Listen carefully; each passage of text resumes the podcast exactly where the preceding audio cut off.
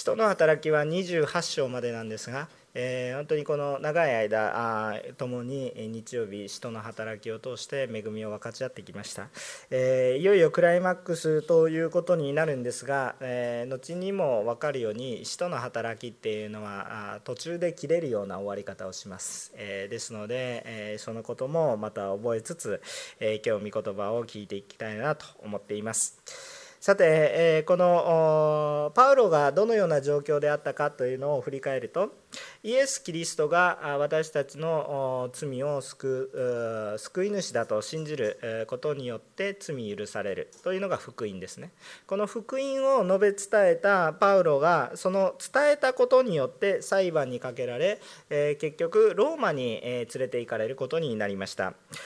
しかしこのことはこのこと自体は神様のご計画があったことなのでパウロがローマに行くことは主の御心だったんですけれども、えー、しかしこのローマへの旅路は順風満帆ではなくて、えー、むしろ逆風ナンパというような感じの非常に大変なものでございました。あローマに向かう船が難破してしまって、えー、パウロたちはあこの死の危険、まあ、死んでしまう危険に直面していくことになります。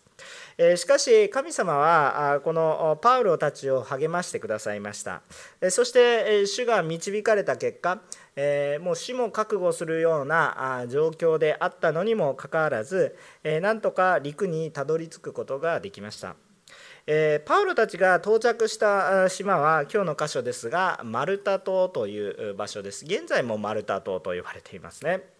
えー、今日はこの聖書の箇所を通してこのマルタ島でパウロたちが滞在中に、えー、まあ、経験した出来事もしくは自分たちが行った出来事が記されている、えー、箇所となります。で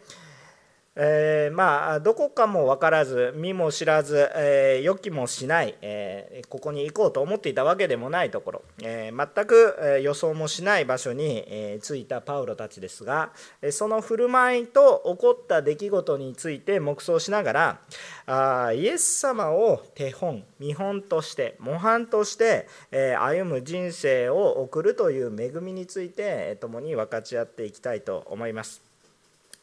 えー、今日は2つの話をしたいと思います、えー、1つの話ですけど2つのポイントで話します、えー、イエス様が私たちの見本ですよという話です、えー、まず第1番目のポイントは真の神様誠の神様を信じる人の安定と偶像を信じる者の不安定さが如実に現れていますよということです。えー、誠の神を信じる人には安定があります。安定が安定しています。えー、偶像を信じる者には何かしらの不安定がありますと。いうお話をしたいと思います。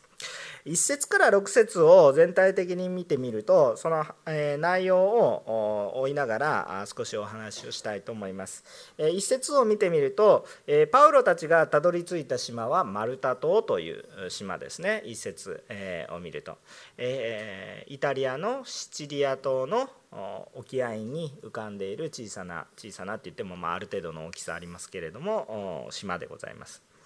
でえー、しかもですね、えー、2節を見てみると、えー、この島の住民は非常に人柄が良いということが分かります、えー、良い人たちだったんだということも分かります、えー、突然現れた船。しかも、えー、276人もの人が突然現れて、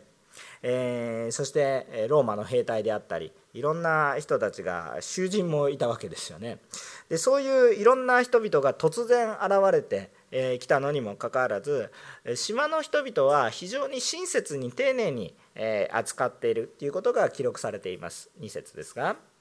えー、島の人はおそらくもう季節柄寒いだろうということを考えて、えー、焚き火まで、えー、用意して暖を暖かさを取れるように、え凍えないようにしてくれるほど親切でした、えですから私たち覚えておきたいと思うのはこのマルタ島の人たちを私たちはけなしたいわけではなくてえ偶像礼拝者だと言ってけなしたいわけではないんです、えこの人たちは人間的には非常にできた人たち。あのしかも島の中で本当に、え困ってる人たちを助けようとする、まあ、善良な人たちだったということを、え感じることができます。それは聖書からはっきりと読み取れることができることだと思います。しかし、えこれから話していくことは何かって人間的に善良だというお話を超えて、え霊的なお話をしたいと思っています。でここで、えパウロ自身も、えやはりこの謙遜な人ですね、え自分自身があの遭難者であるわけですから自分は暖を取っていればいいわけなんですけれども、えパウロ自身も積極的に、え働いて、えー、まあ、火があの消えてしまわないように、えー、薪を追加するような、えー、働きを自らしていたようですね。一つ、えー、1本の薪を入れるんじゃないですね。あの一束ね枯れ枝を一束まあえー、薪だったのか枯れ枝だったのかとにかくこれを一束ガサッと持っていったわけです。ところが、えー、問題は、えー、パウロは、えそのように使える奉仕者としてのこう姿勢が整っていた人だったんですが、えー、まあこのタイミング悪くですね中に蛇がいたんですね、えー、まあ、外からちょっと分かりにくい中に蛇が1匹いたようです、え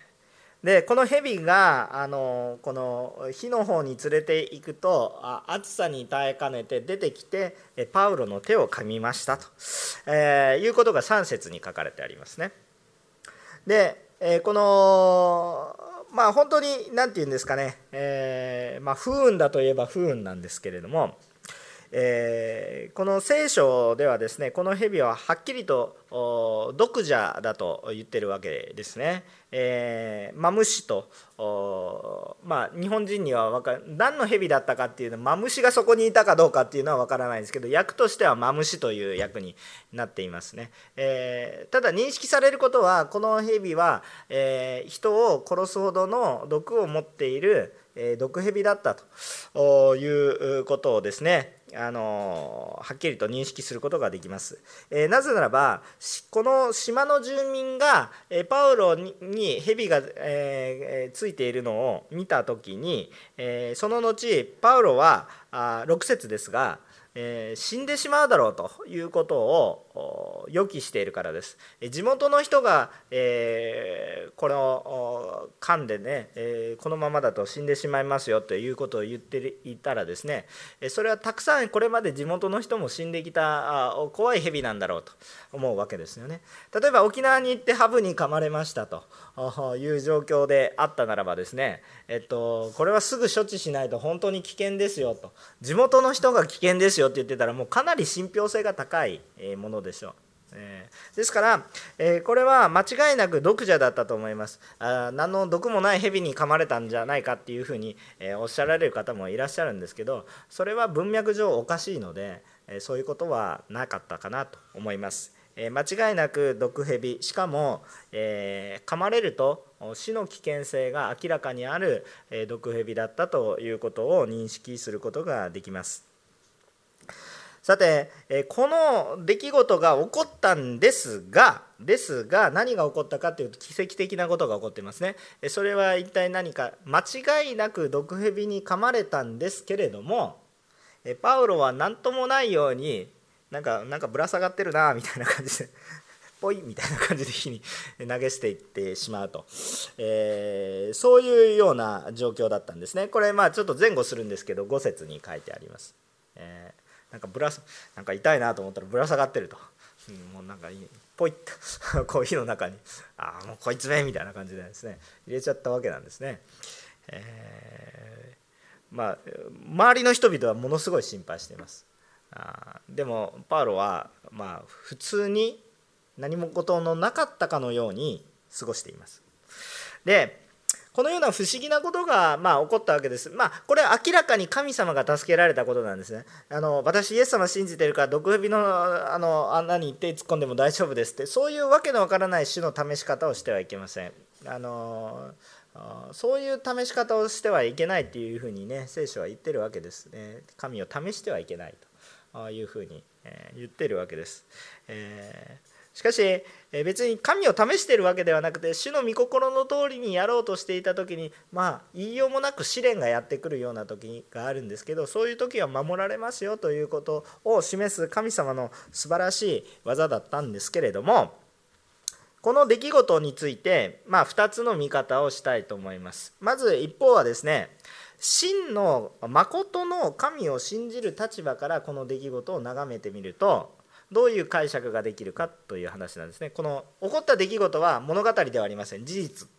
を記録されています。でもこの事実をどのように解釈していくか一つの事実をどのように解釈していくかなんですけれどももし私たちが誠の神様を信じている聖書の神様を信じている立場でこのことを見るならばどういうふうな理解ができるかというとですねあのパウロがイエス様の道をはっきりと歩んでいる証拠となります。パウロがイエス様に言われたことイエス様の御心神の御心の通りにはっきりと歩んでいる証拠もしくは御言葉の成就と捉えることができます。さてどういうことでしょうか？マルコの福音書の16章の15節から18節をお読みしたいと思います。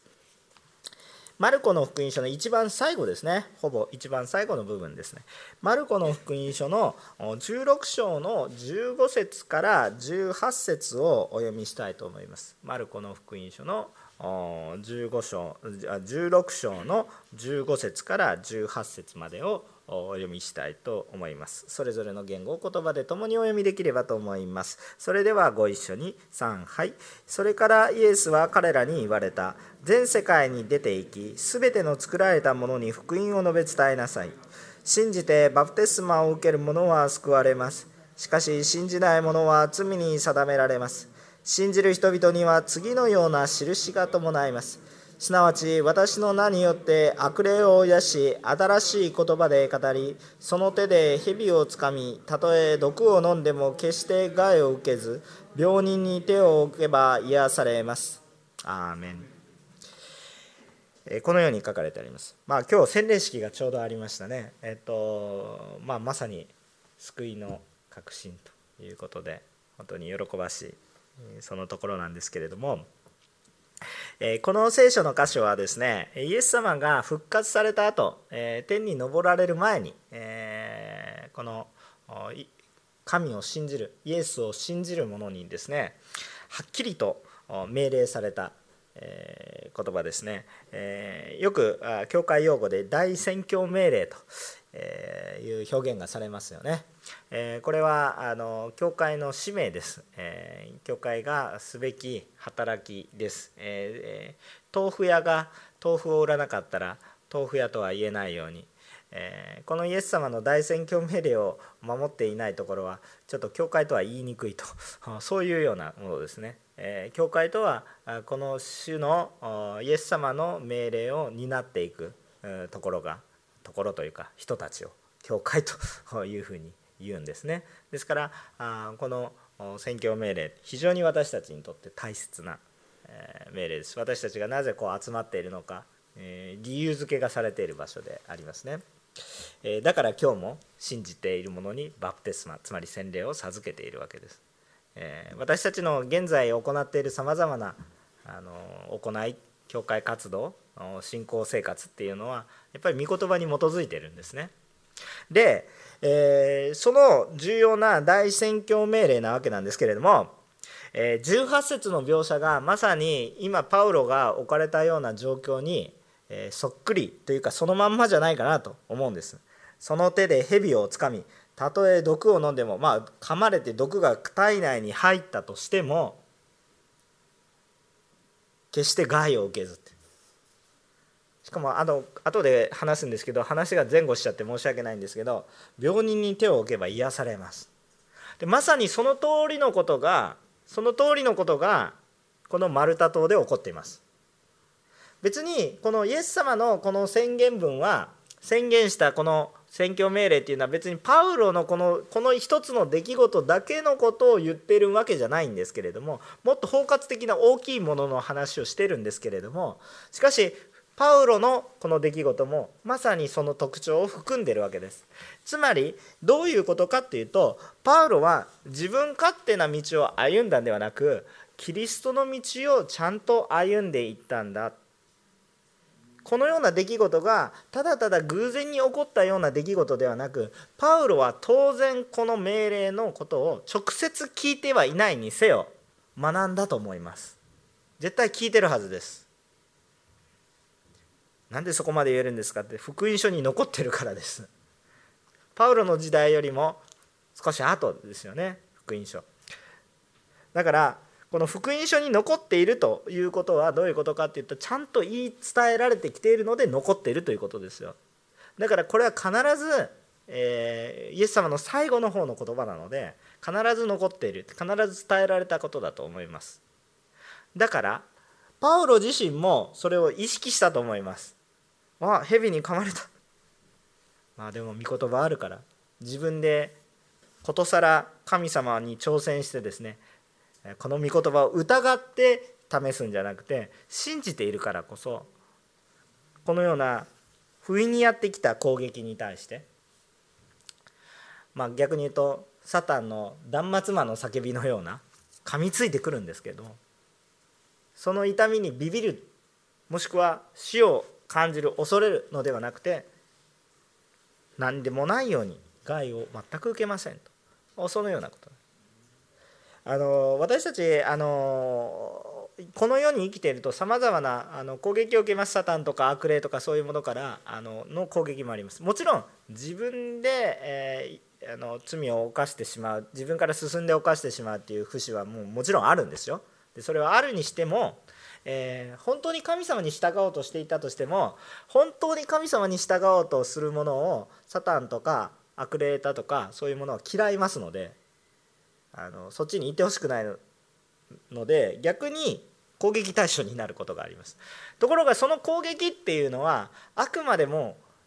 イリュージョンのような攻撃。もちろん具体的な攻撃があるんですけれどもしかしそれは本当の意味で決定打にはならないんです。あの見せかけのもの大きくは見えてすごく影響力は大きいんですけどイリュージョンなんです。えっと、実際に問題は起きるんですけれども本質的なことを言うとそれは本当に重要なことじゃないんです。例えばどういう話なのかあの影絵とかありますよね子供たちがね影で遊ぶもの例えば犬だとワンワンワンワンワンワン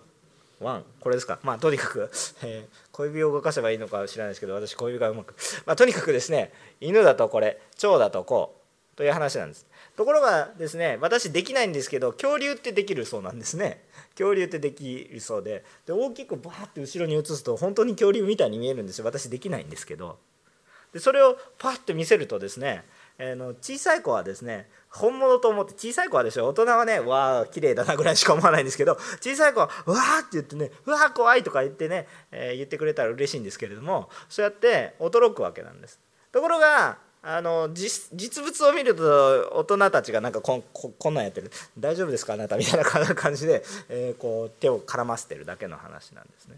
ところがそれをバッと影にして大きく見せる。えー、実際には大きくはない。小さいことを非常に大きく見せます。小さいことを非常に大きく見せます。でも実際体験する私たちにとっては非常に大きなものと感じます。ところが霊的な真理を見るとなんだイエス様はすでにサタンとか悪霊とか言われるものにはすでに勝利勝利されてる。十字架で勝利されてる。だから最初から勝ちますよという出来レースをしてるのに私たちは。その最後の断末魔頭が潰された蛇がピエって毒を出してる。もうそんなのよければいいだけの話なんですけどそれが恐ろしくて恐ろしくてたまらないように感じさせるのがうまいんですね。だから勝負はすでについているのにこれから負けるんじゃないかと思わせるのが非常にうまいんですね。だから私たちもサタンの攻撃やそういうものがあると思うんですけれどもそういうものをことさらに恐れてしまうんじゃなくてまず主を信じるということ。まず主を信じるということ。これが非常に重要なことです。でその上でねいろんな攻撃があっても平然としていられる。ちゃんと御言葉通りにパウロは生きているのでこの御言葉が成就している。ということが主が行きなさいと言われたところに行きたとえ船が難破しようともこれでも主はちゃんと導かれたと確信を持ちながらどこにいても急に予期もせないところなんで私こんなところに連れてこられたのか訳のわからない状態。パウロはローマに行きたかったのにマルタ島にいるんです。でもそれでも主を信じ歩んで主がしなさいと言われていることをやっているので御言葉がちゃんと成就していきます。パウロは非常に大変な場所ですよね。もう持っているものも失われ人は御言葉の通り失われなかったけれども全ての状況において不利な状況囚人の立場だし、えー、良いことは何一つないです。あのパウロが今このマルタ島に置かれる状況で感謝しますっていう状況がありますか？人間的に見ると何もないですよね。捕まっていますし船は難破したし何が良かったのかまあ命助かったことぐらいしかない。でも感謝できる状況ではないでしょ。不満が出てこようなものなんですけれどもパウロはそういうことじゃなくてイエス様のご指示に通りイエス様の道をしっかりと歩んでいたからこそ心に平安があって蛇に噛まれたって御言葉が頭に湧いてくるので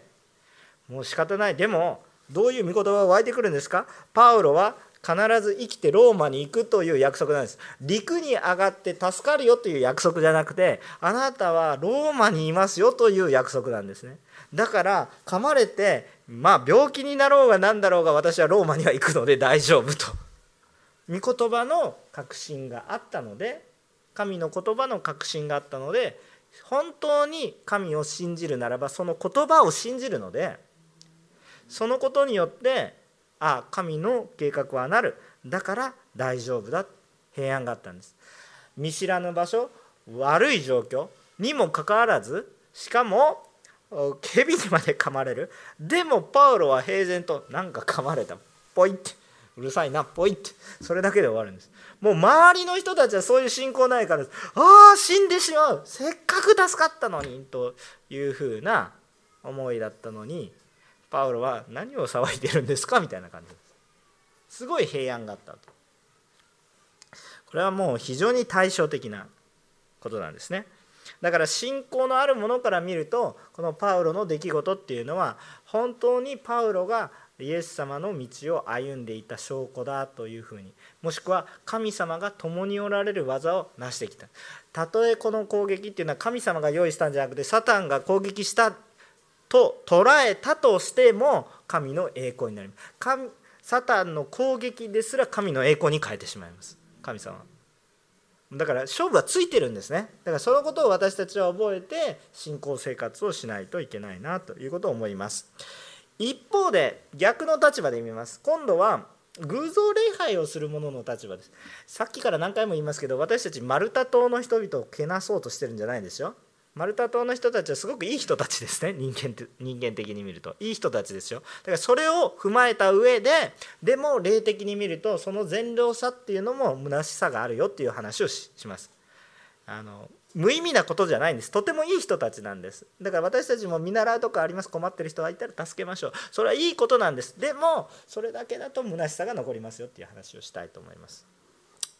で4節を見てみるとマルタ島の人たちはあの正義の女神を信じてますね。正義の女神。まあ、まあ、いろんな女神、まあ、ディケだとかなんかいろいろギリシャ神話の話ですけど、まあ、別に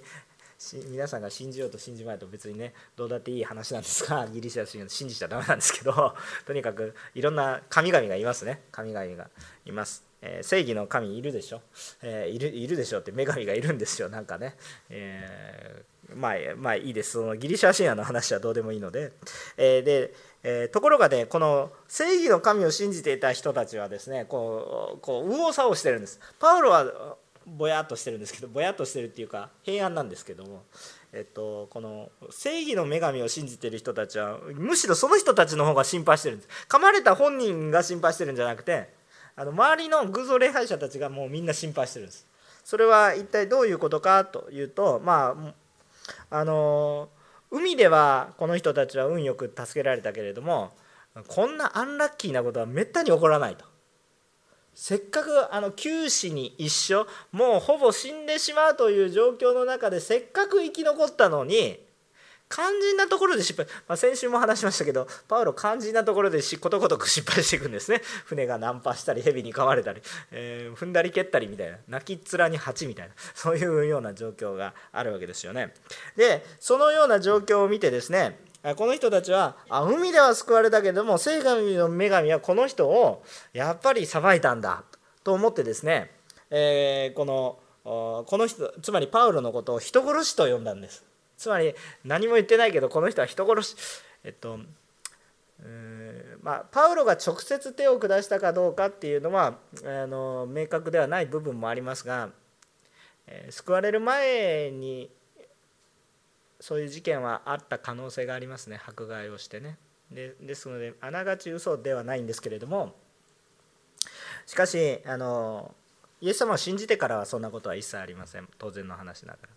また時代が違いますのでね。で、まあ、そういうことはあります。ただただですねあのここで覚えたいことは何かというとですね、えー、このこの偶像礼拝者の人たちはねパウロが悪い境遇都合が悪い状況に陥っているのであ何か悪いことをしたんだと。そういうふうに捉える考え方なんですね。さあどうですか？えっと、日本に生きてる皆さんあの国籍関係なくね文化バックグラウンド関係なくですね背景関係なく日本に住んでる皆さん日本に住んでて思うことは何ですか？悪いことが起こったらなんか悪いことしたから悪いことが起こってる。因果応報。原因があるから結果がある。という考え方で生きてる節が若干あったりなかったりしますよね。なかったりするというのは信仰によって生きてる人も当然いると思いますけどでも影響を受けてる可能性がありますね。原因があり結果が当たり前のことのように思います。私もあの大学までは大学生の時はちゃんと信仰を持ってましたけれどもあの基本的には私理系畑の人間なので原因があるから結果があると。当たり前の思考をしてます。原因がないのにこう現象は起こらないという当たり前の思考を持ってます。ただね皆さんね私たちの救いっていうのは原因と結果が一致しないんです。覚えておいてくださいね。もし私たちの罪の原因と結果がリンクしていたらつながっていたらどうなりますかって救いはないですよ。そうでしょ？合理的だったら私たちは皆死に預けられるという。そうでしょ？原因と結果がリンクしてます。ね、愛っていうのはそれを断ち切ります。もう理不尽そのものです愛っていうのは。なんかね逆説的な言い方してますけどなぜですか？悪い原因があるのに良いものを与えるんですよ。なんでですか？って理屈に合わない愛は理屈に合わないんですそういうものなんですもう原因と因果応報の切ります。どうしてイエス様が私のために十字架にかかんないといけないんですか？その合理的な理由はありますか？ないですよ。神様が私を愛さなければならない合理的な理由はありますか？ないですよ。そんなものは超えて愛してるんですよ。だからすごいんです。だから私は間違いなく救われると思います。わかりますか？神様の偉大さをでねこの神の偉大さが現れたね。あとはねなどうしてるのかってね。もうギリこのギリシア神話を信じてるような人はね、まあ、海の神ポセイドンから 守られたけど正義の陸に上がったら正義の女神からいや、まあ、そういうしょうもない考え方ですね状況が変われば全然こう考え方が変わってしまう。でも状況が変われば全然考え方が変わってしまうようなことがやっぱり見られるんです。つまりどういうことかっていうとパウロが蛇に噛まれても全く死ぬ様子も腫れ上がる様子も傷を受けてる様子も全く見受けられないと先ほどまでは人殺しだって言ってたんですけど今度は今度は何て言ってると思います？6節。この人は神様だって言ってるんですよね。このこの間にパウロに劇的な変化ありました？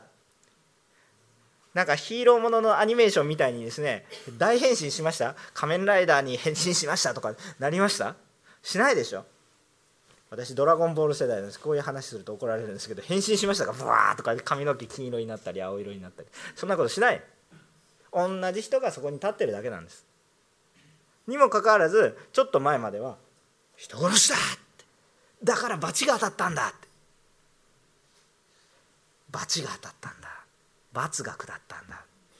もう日本の中にも韓国の中にもアジアの中にはこの呪いを恐れる信仰だらけですね。呪いを恐れる信仰だらけですよ。基本的にそういう宗教でしょ。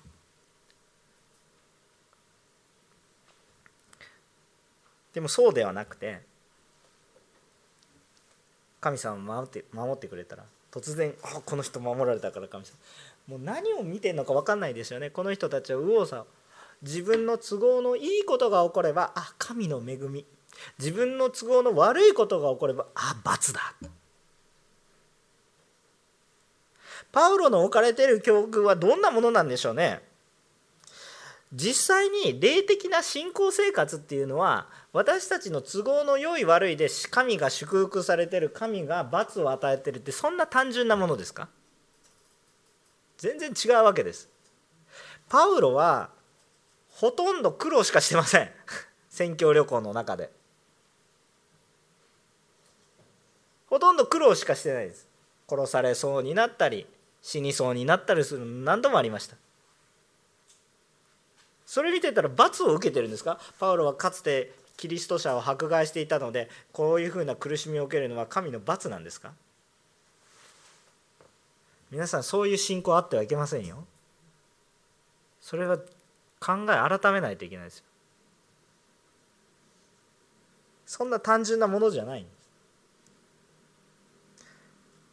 都合の良いことが起これば神の祝福。都合の悪いことが起これば神の罰。その心のねそう思ってしまう心の動きは理解できますけどこれは非常に自分自分中心です。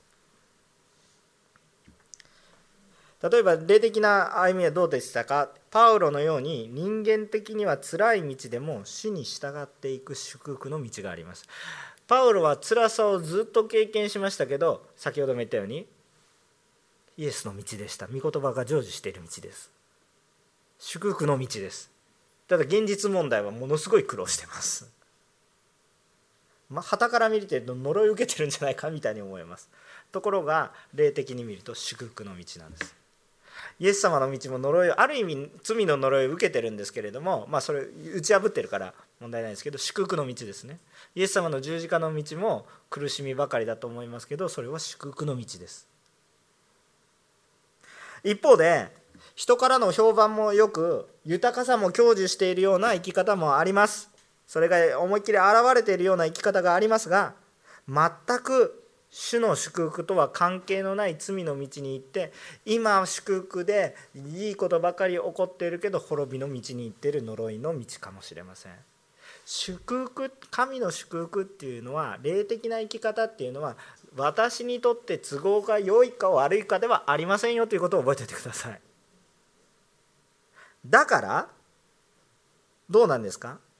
今日私の人生がうまくいってるうまくいっていないかは私が神様から愛されている祝福されているいないとあんまり深い相関関係がないということです。もちろん良い人生もあるだろうし辛い人生もあると思うんですけれども主に従っていく人生はそれがイコールではないですよということを覚えておいてください。あのもちろんですね主から祝福を受けているので人生良くなることは当然あります。それはあります。だからね主を信じていけば絶対苦労しかしないんだっていうふうに思うのもそれも誤りですけれども。それこそそれそれその考え自体がおかしいんですね。私の都合の良い人生を歩んでいくと神様からの祝福。都合が悪くなると私たちにそうじゃないでしょ。もう私たちの人生の結果は何かって言ったらもう本当にリンクしたら死っていう報酬しかないんです。それを超えてたくさんのものを頂いてるわけでしょ。だから私たちはどのような状況の中でも本当の神様によって信じていくならば平安がありますということです。辛い状況の中に置いたっても神の導きはある御言葉はある。だから今日歩んでいけることができる。絶望しない主に希望を持つっていうことができます。良い恵みを豊かに歩んでいます。でも主よ私は謙遜に歩みます。主が与えられたものは主が主のために用いなさいと与えられたものだから。これを主のために用いていきます。もう儲けちゃいけないとか禁欲主義とかそういうものじゃないでしょ？豊かに与えられたら主のために豊かに用いたらよろしい。だから状況が関係なく高慢にも卑下することもなく平安なんですよ。御言葉があるならば蛇に噛まれても大丈夫。ちやほやされても傲慢になることはない。平安なんですね。偶像礼拝に行けると状況変わります。どうなりますか？偶像礼拝だと。この受験合格するために お祈りします。受験合格するところをね、えー、祈ったら合格した。ここは聞かれるから行きます。とかね。もう本当にご都合主義なんです。この神様ちょっと都合が悪いからこの神様みたいな。誠の神様を知らないといつも不安です。私本当の神様についてんのかなみたいな。誠の神様はいつも変わらない唯一なる神様なのでいつも御言葉が与えられそれの中にあるならば平安です。すでに私たちは勝利してるんだから。パウロの蛇の事件からそのことを感じることができます。2番目のこと。同じような話なんですが2番目のこと。状況相手人によらず御言葉に従っていきましょう。状況に従って生き方を変えるんじゃなくて、まあ、もちろん行動はちょっと変わるかもしれないですよ。コロナ禍のあれの中にあったらマスクつけるとかそういうことをマスクつけなくてもいいとかそういうことを言ってるんじゃなくてえっと状況によらず平安を保ち人によらずに相手によらずにちゃんと御言葉の基準を持って生きていきましょう。御言葉によって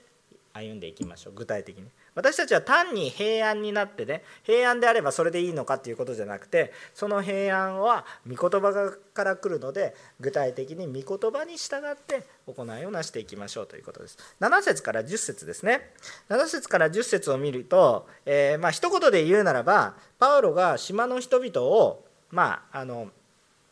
病を癒したんです。簡単に言うと。病を癒して人々から尊敬され必要なものが与えられましたよというのが7節から10節の書かれてある内容ですね。病気を実際に癒しました。でそのことによって尊敬されていろんなものをもらいましたよと。いうことが書かれてあります。えっとこれはですね先ほどのマルコの福音書の大宣教命令の中にも手を手を置いて祈れば癒されますということが書かれてあったわけなんですけどそのことがまさに起こってるわけです。でこれことはあの先ほどの1番目のポイントと繰り返しになりますので大まかに省略しますけれども。ででそのことを通してですねえのパウロ自身はですねどのようになっているのかというとまあその島の人々の結構日和見な態度。によって祝福されてるんです。別にこの島の人たちが本当にイエス様を信じたかっていうのは記録されてないのでそうかどうかっていうのはちょっと、えー、疑問が残っています、えー、ただですねあのパウロがしたことによって良い影響を受けたのでああ神様扱いですね。もう本当に、えー、たくさん良いものを与えて良いものをね、えそういうふうにでももしパウロがちょっと都合の悪いことを言ってきたらどうでしょうかって言ったら、まあ、多分人殺し扱いだったと思いますね。えっと、そのようになります。でこの島の人たちっていうのはあくまで善良な人たちですよ。善良な人たちなんですけど要するに霊的には弱い人たちなんですね。なのであの全然ダメなんですけれども霊的には。でもこの日和見なこの島の人たちにパウロはどのように接したか。どういうふうに接したか霊的に全く未熟なものなんですね。でもその者たちに対してどう接したかお前たちは未熟なんだよって言って高飛車なこう高慢な態度を取りましたかってその全然違うんですね。どうしたかって言ったらこの島の人々ねついさっきまでは人殺し。でも今度は神様扱い。もう本当に手のひらを返すっていう。ね手のひらを返すっていうこのあの表現も本当にそのまんまのような状況で信頼も何もないんですけれども善良な人たちですけど人間ってそんなもんです。でそういう人たちに対してパウロは何をしたかって言ったら誠実に接し祈り病を癒していった。自分に対しては何の信頼も受けないような態度だったのにもかかわらず癒しの技を誠実に徹底していくんだ。でこれはイエス様がされたことにも通じますよね。イエス様がどんなことをあのこの世におられる間なされましたかっていうと、まあ、もちろん十字架あるんですけど十字架以外によく1対1でも教えますよね。マタイの福音書の9章の35節から36節をお上げください。マタイの福音書の9章の35節から36節。えー、お読みいたしますね。3はい。それからイエスはすべての町や村を巡って街道で教え御国の福音を述べ伝えあらゆる病気あらゆる患いを癒された。また群衆を見て深く憐まれた。彼らが羊飼いのいない羊の群れのように弱り果てて倒れていたからである。アメン。霊的な話ですね36節は。基本的には3つのことをしたわけですね。えー、癒すこと教えること福音を述べ伝えること3つのことをしたわけです。教えるっていうのは教えるのと福音を述べ伝えるっていうのはちょっと違うのは何かって言ったら救いの宮沢を述べ伝えることと教えるのはあ信じている者があ主の御心の通りにどうやって歩んでいったらいいかっていうのを教えるっていうことで言っています。ね、あのよく英語で言うとティーチングプリーチングヒーリングと、ねえ、いうような言葉遣いで用いられています。イエス様がされたことです。おそらくイエス様がされたことを見本としてパウロもこのように行っている。見ず知らずのところ予期せぬところ初めて来たところでパウロは「ああやった。自分はあ命が得られた。自分勝手に生きよう。この命は自分のものだ」ではなくて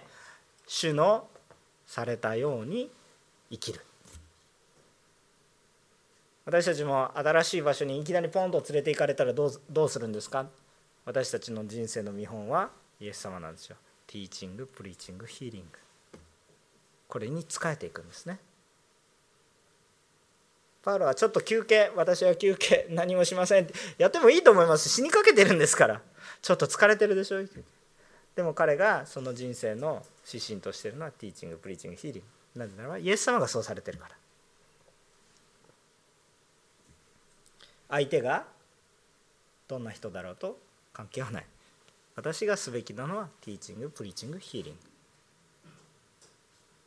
状況がどうあろうが関係ありません。私がするのはティーチングプリーチングヒーリングなんです。状況が悪ければしないんですか？それはイエス様の生き方を見本とはしていません。相手が悪ければしないんですか？いい人だけにするんですか？それはイエス様の歩み方を見本とはしていません。状況が良くても悪くても。相手が良くても悪くても。因果関係をぶった切ってるんです。ぶった切ってるというか貫いてるというか。どっちでもいいと思いますけど超えてるというか。それが愛の働き。イエス様の愛。この人は悪いことをしたから罰を与えよう。良いことをしているからご褒美を与えよう。人間の社会の中で当たり前の話ですけれども基本的には当たり前の話ですけれどもしかし愛はそれを超えてきます。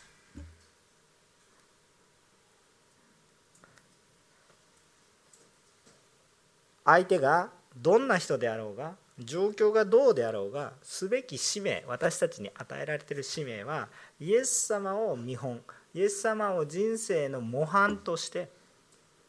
歩み御言葉に基づいた信仰生活を御言葉に基づいた信仰生活を通して何をしたいんですか？それだけを達成するのが目的ではなくイエス様を表すことです。あなたなぜこうするんですか？イエス様がされたからです。なぜそうしたいんですか？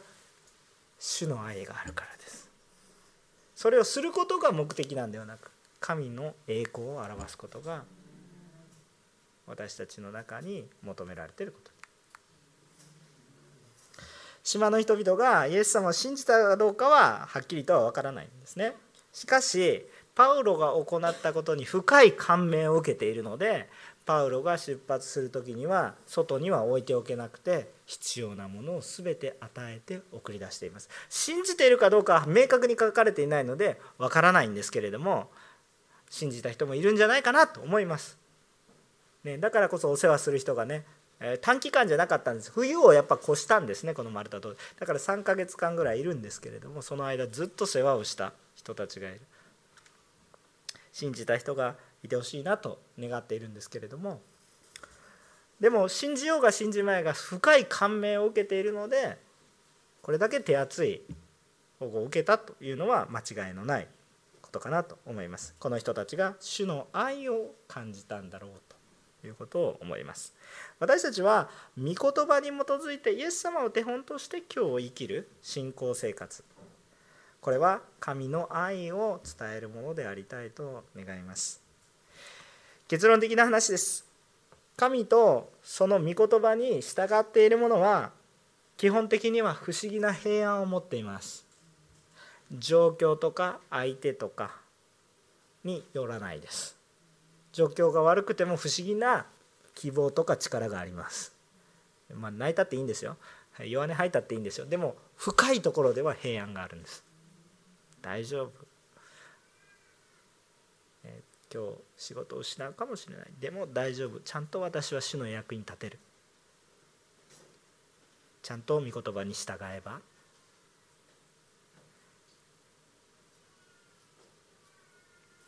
私はお金がない。でも大丈夫。むしろでも今度は大きくたくさんのものを与えられた。私こんな誘惑に勝てるから大丈夫。御言葉によって言ったら。ね、皆さんねお金がない時も大変かと思いますけどお金がバッコンとたくさん与えられた時もちょっと怖くないですか？こちゃんとこれ用いれるかな？怖くない。怖くないですか？人生を誤ってしまうんじゃないか。もしくはあんまりにもあのあの私は何の責任もありません平社員ですとか言ってる時もあの不満があるかもしれませんけど逆にじゃあ皆さんがもう人の命のかかる重大な役職に就きますと言われたらこれもまた怖いじゃないですか。どうしましょうみたいな感じになるじゃないですか。でも大丈夫です。ちゃんと御言葉に従っていったら神の栄光になるっていう勇気と力が湧いてきます。どちらにおいても平安と希望がある。その平安は状況によらずどこから湧いてくるんですか？主の御言葉によります。そして何をすべきかも分かります。そしてクリスチャンは単に安定的ではなく御言葉によってイエスを手本として歩むので愛を示す働きをするものとなります。私たちもそのようなものとしましょう。今日今日このコロナウイルスで大変な中の方は当然いらっしゃいます。もう言わずもがなだと思います。また状況の良い方もひょっとしたらいらっしゃるかもしれません。でも皆さんがもし状況が良ければ皆さんがまあいい人もいると思いますけれども信仰深いからそうなったというわけじゃなくてその中でどう主を証を成していくかを考えてください。今苦しみの中にある人もあ私の人生が何か誤った悔い改めたいことがあれば悔い改めたらよろしいんですがでも本当に理解ができないようなことだったらじゃあこの苦しみの中でもどう私は主に栄光を返すかをお考えになってください。神様が必ず導かれると信じます。主はすでに勝利を取られています。イエス様が私たちの人生のお手本です。主についていきましょう。お祈りをいたします。